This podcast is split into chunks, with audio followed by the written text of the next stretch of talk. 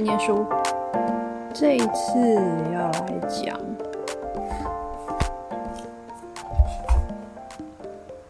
《世界童话百科全集》的另外一本，它是第五集或第五本，然后它的抬头是《旅途的伴侣》。我先讲一下这篇故事大纲好了。故事是这样子的：有一个小男孩，他叫约翰，他从小跟父亲相依为命。然而很不幸的是，父亲生了重病，即将不久于人世。而在父亲临终的那天晚上，小约翰非常的难过，所以还一直哭，一直哭，哭到睡着。可是他做了一个非常奇妙的梦，在梦里面，太阳跟月亮之神跟他打招呼，接着有一个很漂亮的少女向他走过来，他耳边响起爸爸的声音，爸爸对他说：“这个正妹以后会变成你的老婆。”隔天，小约翰开始打理父亲的葬礼。他父亲下葬的时候，城镇里面许多人都来参加告别式。葬礼结束以后，小约翰决定要离开。他向众人道别，带着父亲留给他的一些钱，还有简单的家当，展开一个人的旅行。小约翰走过各种城镇、乡间，翻越山岭。他就睡在原野上，看着星空入睡，听着鸟鸣醒来。有一天，他听见远方传来钟声，这让他意识到说，这天好像是做礼拜的日子。所以他循声走过去，找到教堂。做完礼拜以后，他在教堂周围走一走，发现一个墓园。他看见墓园里面有许多座坟墓，没有人打理，已经杂草丛生，或者是挂在上面的花环已经被吹得乱七八糟了。所以，他着手去整理这些坟墓，把歪掉的十字架扶正，帮他们重新放上花环。他想。如果自己这么做的话，也许在家乡也会有人这样子打理他爸爸的坟墓吧。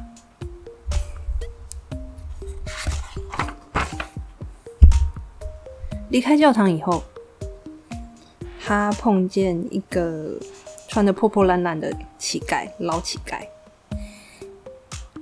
小约翰把自己身上所有的银币给他，接着。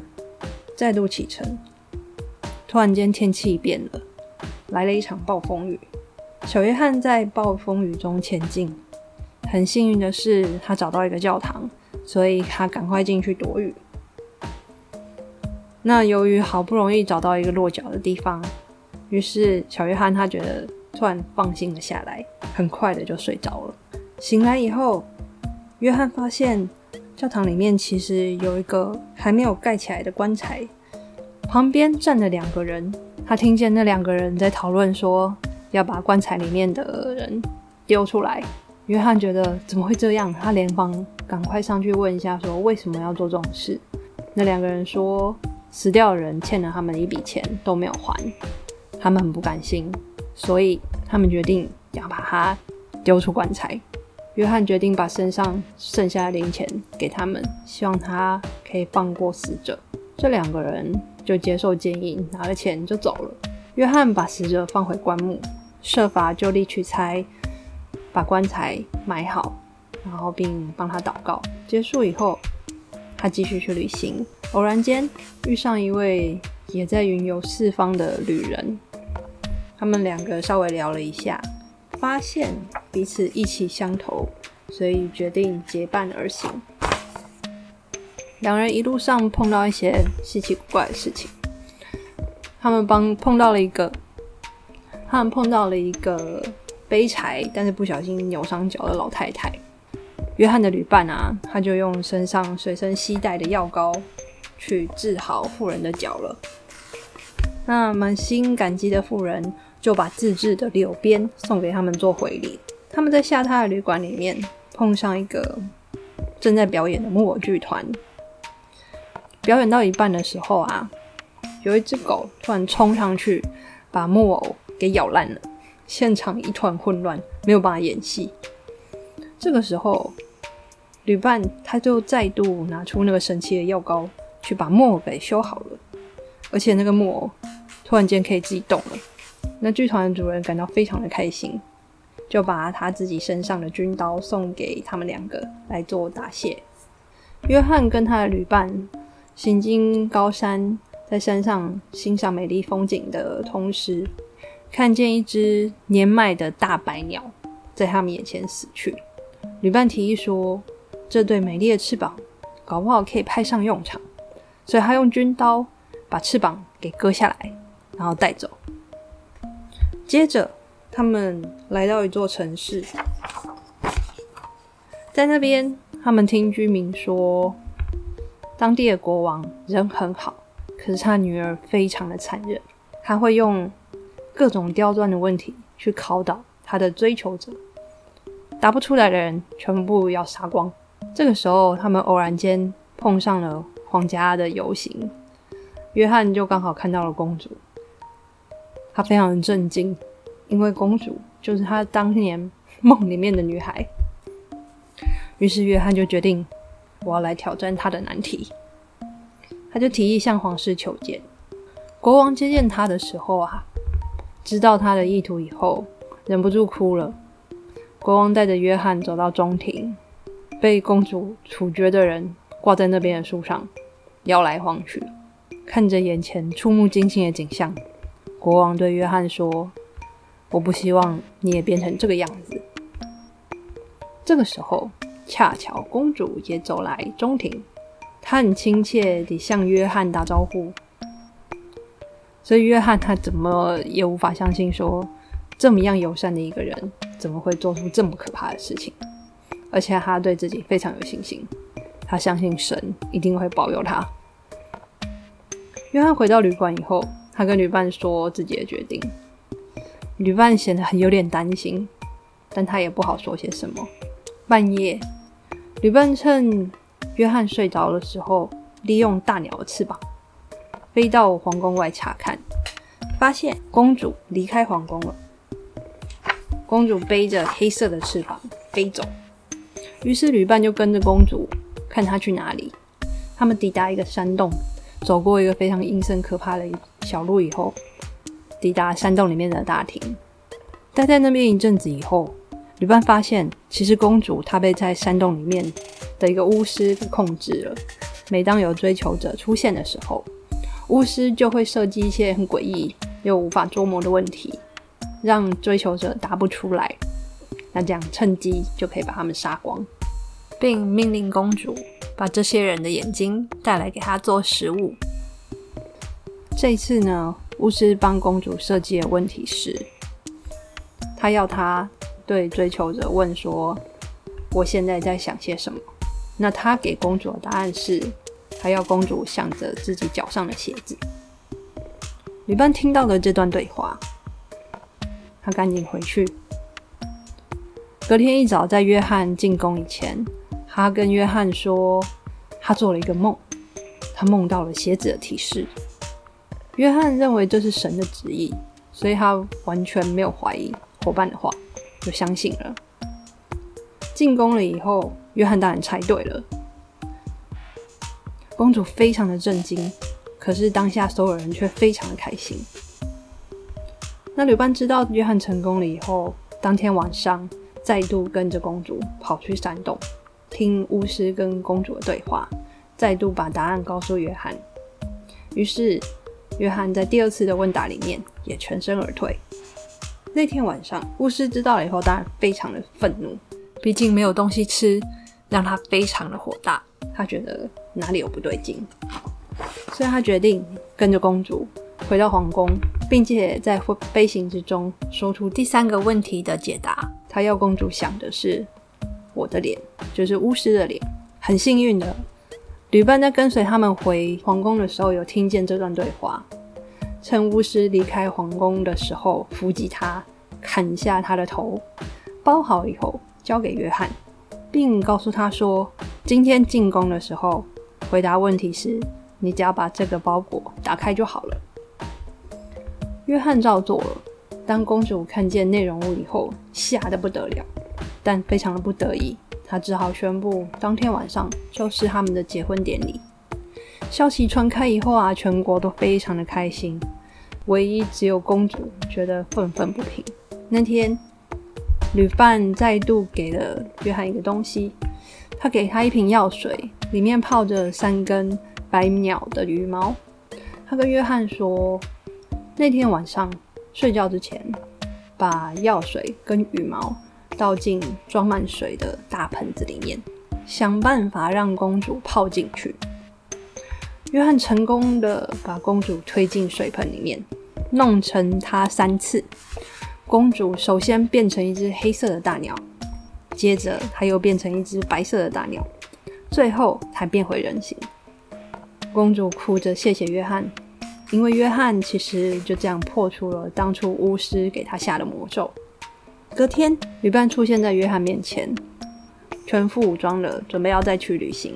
约翰问他可不可以留下来，可是旅伴跟他说：“其实我是当初你帮忙埋葬的那个人，这次只是来报恩的。”所以任务完成以后，他也就该走了。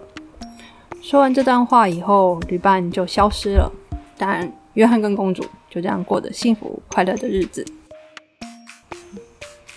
这篇故事算有一点长，但其实每一段每一段都还蛮有趣的。那它整个故事里面充满了各种元素，比如说悲伤，比如说奇幻，比如说冒险，有一些很温馨的元素，都是动画故事蛮重要的特质。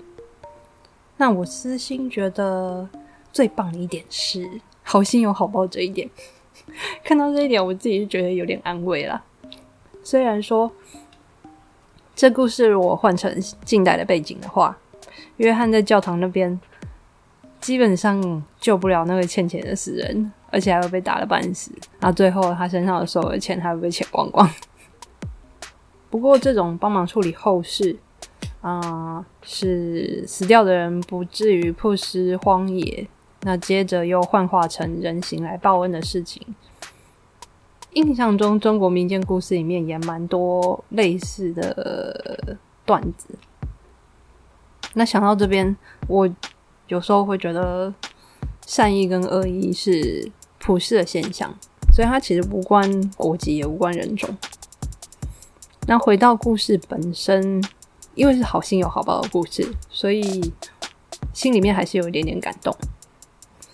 那讲到曝尸荒野，我觉得也许是在以前那种贫苦的时代，有很多那种病死啊、老死啊，或者是被抢劫然后砍死在路边，或者是不不知道什么样奇怪的原因就横死在路边。这种 case 也许多到处理不完，所以用故事规劝大家，希望大家帮忙处理，以免横尸遍野，造成公共卫生很可怕。有点离题了。约翰主动整理墓园这一点让我有点在意，因为他想到的是，搞不好家乡也会有人这样帮忙整理父亲的坟墓，所以他也主动帮忙整理其他人的坟墓。我自己觉得槽点还蛮大的。因为这种事情说出来，搞不好还被嘲笑吧。可是啊，这种纯粹的良善跟对人类的信任，我自己觉得这是现代人，或者或者至少是我自己非常缺乏的一个特质。倒也不是说每个人都该帮忙埋路边的尸体，或者是帮忙整理无名冢，因为那个其实会有公位的问题，或者是法律相关的问题啦。只是我想，重点是遇到状况的时候，在自己的能力范围内，是否愿意帮一把？我觉得现在的我们或者是我自己，很多时候会想说啊，别人都没做啊，为什么要我做？从这个角度来看，会觉得自己很笨很亏，所以最后就选择不这么做。可是有时候又会想，这种心态如果很多，群体之间的善意会越来越少，冷漠只会越来越多，这种世界也还蛮可怕的。如果反过来，有更多的人可以在意识到他人有需要的时候，愿意帮一把的话，也许这个世界会好一点点吧。话说那个公主，我觉得还蛮酷炫的，因为她站在满是尸体的中庭里面，跟约翰微笑的打招呼，简直女版的人魔。我自己还蛮希望那个先前美剧《Hannibal》的剧组可以把这幕重现。这幕如果拍得出来，一定非常的优秀经典。回头找资料的时候啊，我发现目次页跟故事的第一页资讯有出入，两边的作者跟绘者名字不一样。因为我一开始先用故事的第一页，他写了格林兄弟去找，可是我找不到。那我把格林童话所有的 title 全部看过以后，都没有发现相关的剧情。后来重新看那个书前后的资料对照，还发现哎，这两个地方列的是不一样的。那我后来再去查《实际安徒生童话》里面的资料，才发现啊，这个其实是安徒生的故事。这本书的。目次有写对啊，但是在故事的首页写错了。我觉得是在制作环节之中不小心出错物质的。做一本书的过程其实蛮复杂的，它很难用简单的文字或者是说明去讲完它。大体上，它除了制作环节非常复杂之外，关于内容层面。他需要花很多时间去做查证、去确认。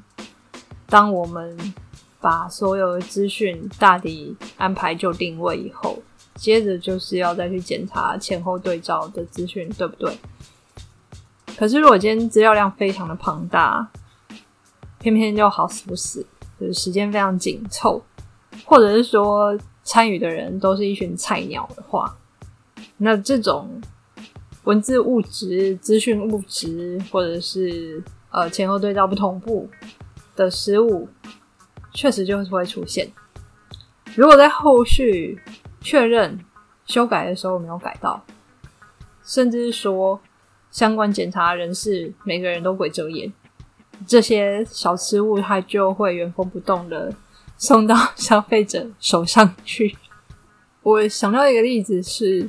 以前朋友曾经跟我分享过，他说他那个时候跟主管在最后装订厂还是印刷厂看封面，他那时候在检查最终的，好像是 ISBN 还是条码吧。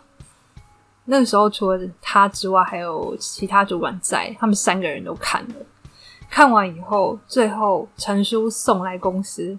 看发现上面的数字还是有错，所以我觉得从这个 case 可以看得出来是鬼遮眼的时候就是会鬼遮眼，只是呃，我觉得不管怎么样，在制作过程当中参与的人还是要尽量要小心啊，呃，尽自己所能把该做的事情做好。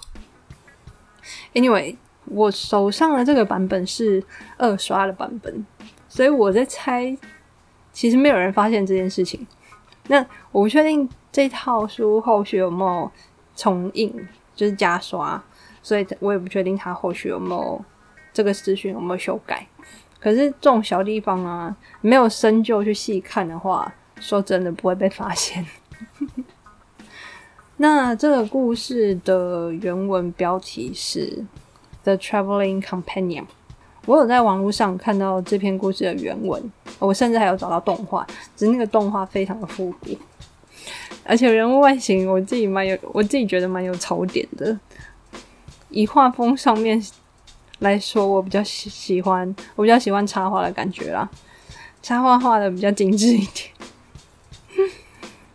插画是由 Maraja un Articolo di Lila，这显然也不不是一个美国人，不是一个英国人。我在查资料的时候，其实也有在先前提到的那个意大利文网志上面查到这位作家啊，查到这位插画家，因为大部分的资料都是意大利文写的，嗯，所以我只能用关键字推测。他是一九一二年出生在瑞士的贝林中纳，然后一九八三年的时候在意大利，for 不对，意大利的蒙托蒙托尔法诺过世。马拉加笔下的旅途的伴侣呀，他的画风颜色很鲜艳亮丽，而且明暗对比非常强烈。那五官上面来说，我觉得算写实吗？嗯，五官上面相较于先前星星的眼睛来讲，比较贴近呃实际面。那它对于服饰的细节有比较多的描绘，构图上面轮廓都比较利落，视觉也比较华丽一点。另外一个好处就是在于说，它的画风。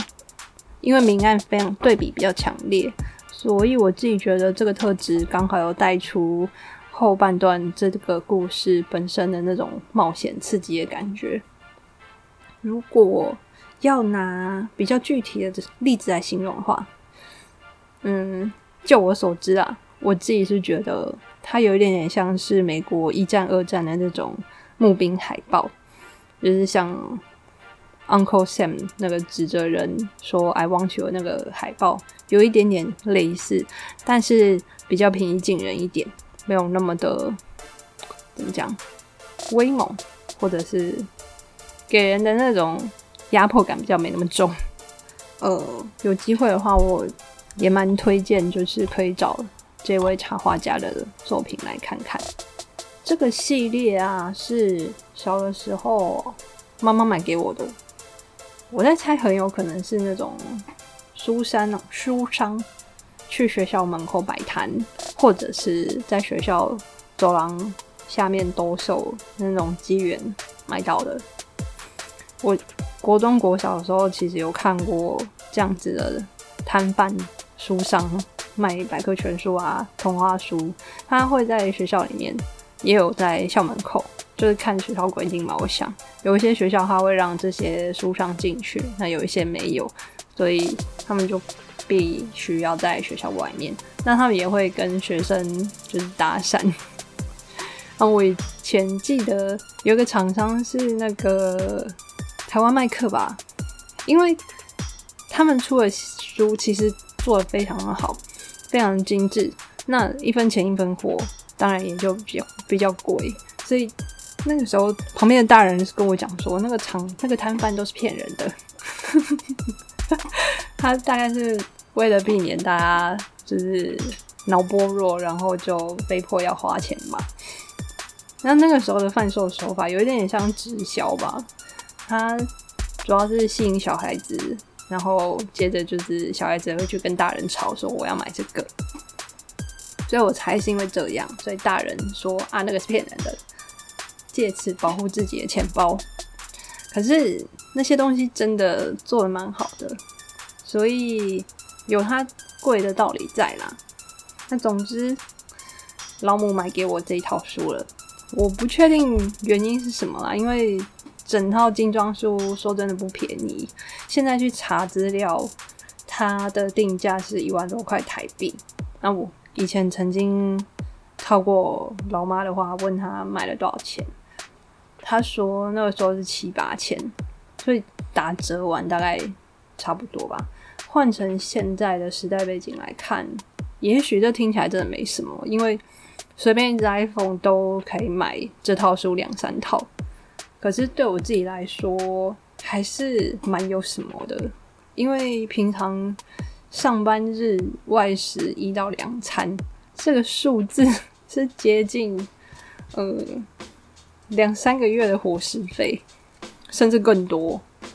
所以我觉得这个金额真的蛮高的，而且买给我的时候是民国七十年代，万把块，我觉得是一个大钱。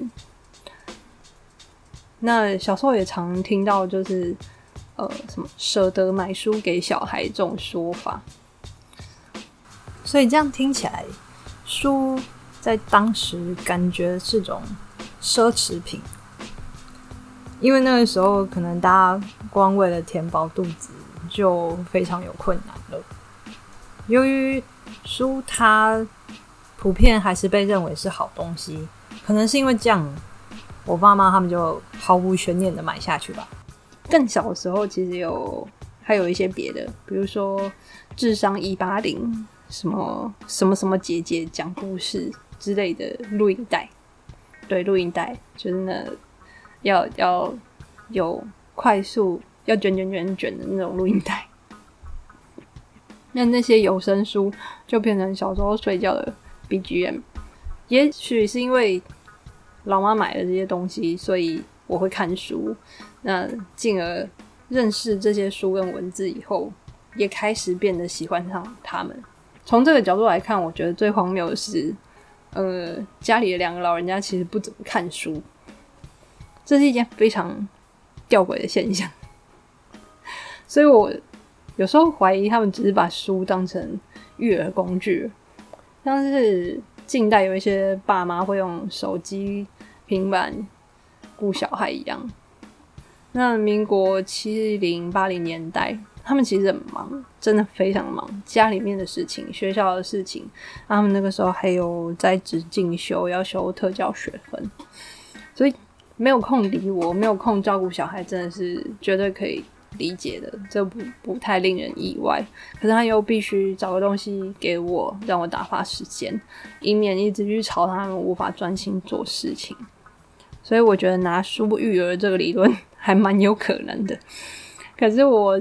懒得去查证，我也不想问，因为问了肯定也得不到什么答案，或者更凄惨的是得到一个很不有趣的答案。那我不如不要问。那因为这些书有注音啊，所以在看的时候，只要我有记得注音符号，其实阅读上面没有太大的问题。只要有耐心去把那些字一个一个字拼出来就可以了。也许这个时候就开始习惯看书了吧。而且它不怎么耗体力。他只要坐在那边不要动就好了，所以对我来讲，看书是一个非常好的消遣。对于周边大多数的大人来说，看书其实不是什么坏事，某种程度上还营造出什么很文静啊、很乖啊那种形象，所以有被 tag 上这些形容词。虽然我后来都在想说，你们这些人到底在讲什么乖僻啊？有时候会觉得大人其实也蛮好骗的啦，不过好孩子还是不要学习。大人们其实是蛮纤细也很脆弱的，要友善对待。好，这是《圣剑书》第二集的故事，《旅途的伴侣》。那下次我要讲一个新的系列，是牛博瑞系列，那就下次见喽。